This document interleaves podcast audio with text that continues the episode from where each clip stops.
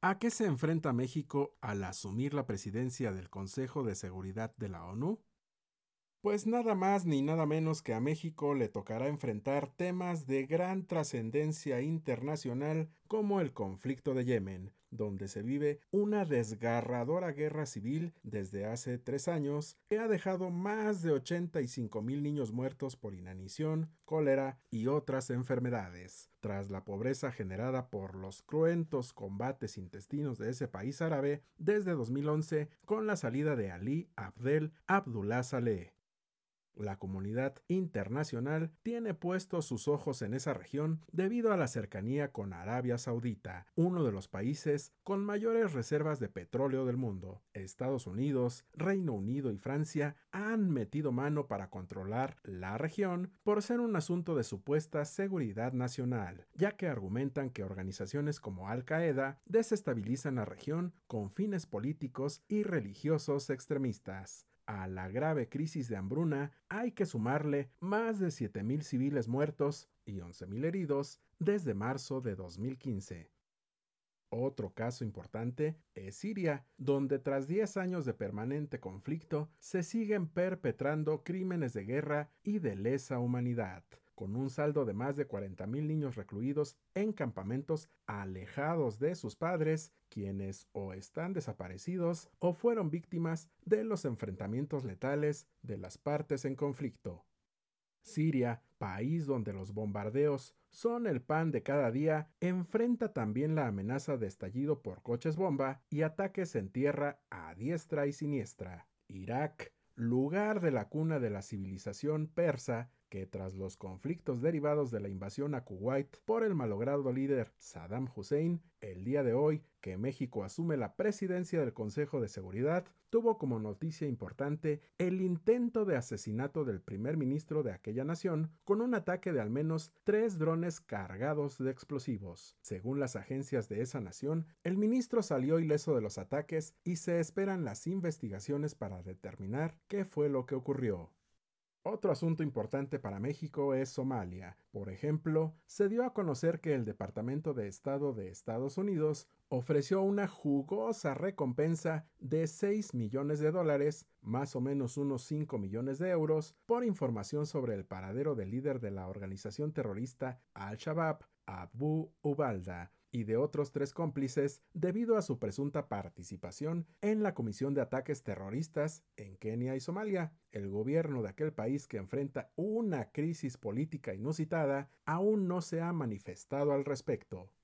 También otro asunto no menos importante es el conflicto de Libia, que tras la caída de Muammar Gaddafi no ha podido encontrar la solución a sus problemas. Ahora, tras la guerra civil que trae inestabilidad, muerte y terror, se enfrentan a graves conflictos en el respeto a los derechos humanos, incrementando la migración a Europa, problema que genera conflictos a grandes escalas. Y por si fuera poco, México deberá manifestar su postura ante el conflicto de Afganistán tras la toma del poder de los talibanes, una vez que Estados Unidos abandonó a aquella nación por argumentar que su estancia en aquel país ya había cumplido con las expectativas para su seguridad nacional, es de destacar que las violaciones a los derechos de las mujeres podrían incrementarse debido a que el talibán es un régimen político totalitario y extremista por su propia naturaleza.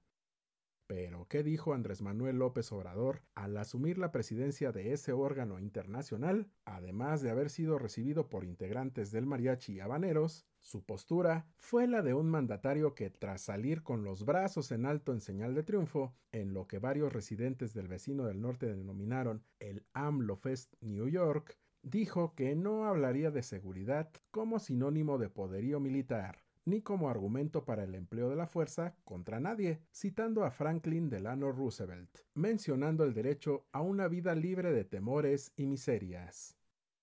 En otro sentido, señaló que la corrupción es el principal obstáculo para lograr ese derecho, acusando a los poderes transnacionales, la opulencia y frivolidad de las élites. También señaló que el modelo neoliberal privatiza ganancias y socializa pérdidas. A su vez mencionó la usura y los paraísos fiscales en los denominados fondos buitres, Asimismo mencionó a la migración y la decadencia en el mundo por la concentración de la riqueza en pocas manos a costa del sufrimiento de muchas personas.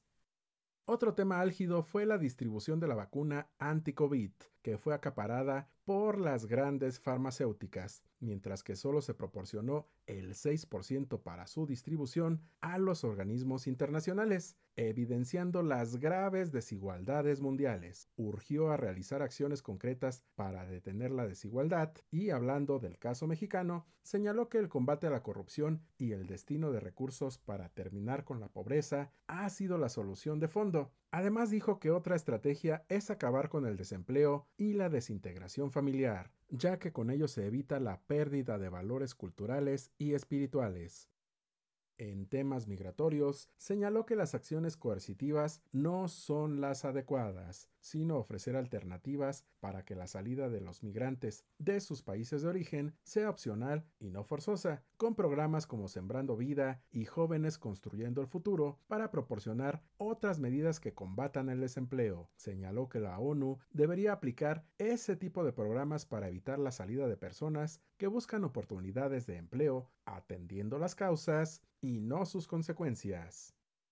En ese sentido, México propondrá un plan mundial de bienestar y fraternidad donde las mil personas más ricas del mundo otorguen el 4% de su riqueza, otra aportación similar de las mil empresas más importantes del planeta y el 0.2% del Producto Interno Bruto de cada uno de los países integrantes del G20. Con ese billón de dólares, la ONU podría otorgar certificados de solidaridad, ayudando a financiar dicho plan para entregar los fondos de manera directa a los beneficiarios, así como se realiza en México.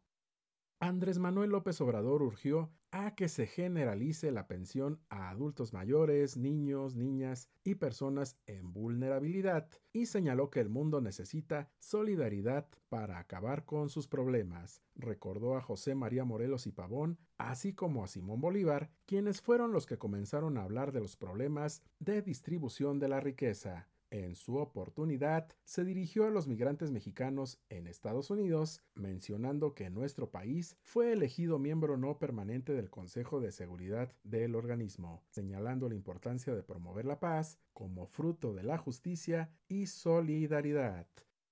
También recordó a las víctimas de los atentados del 11 de septiembre de 2011 y reconoció la labor de los mexicanos en aquella nación. A su vez, dijo que México está en proceso de recuperación económica y que ya se tienen más empleos que antes de la pandemia, al mencionar a 20.800.000 mexicanos con empleos registrados en el Instituto Mexicano del Seguro Social. Por su parte, dijo que no se endeudó al país con el pretexto de la pandemia y dio a conocer las cifras de programas de bienestar, así como la importancia de las remesas por más de 40.600 millones de dólares como motor de la economía nacional, incrementándose este año a 50.000 millones de dólares. Finalmente se comprometió a tratar el tema de la regularización de los migrantes en Estados Unidos con su homólogo Joe Biden para lograr que los mexicanos de ese país vivan de manera regular. Ese y otros temas los iremos tratando en esta página.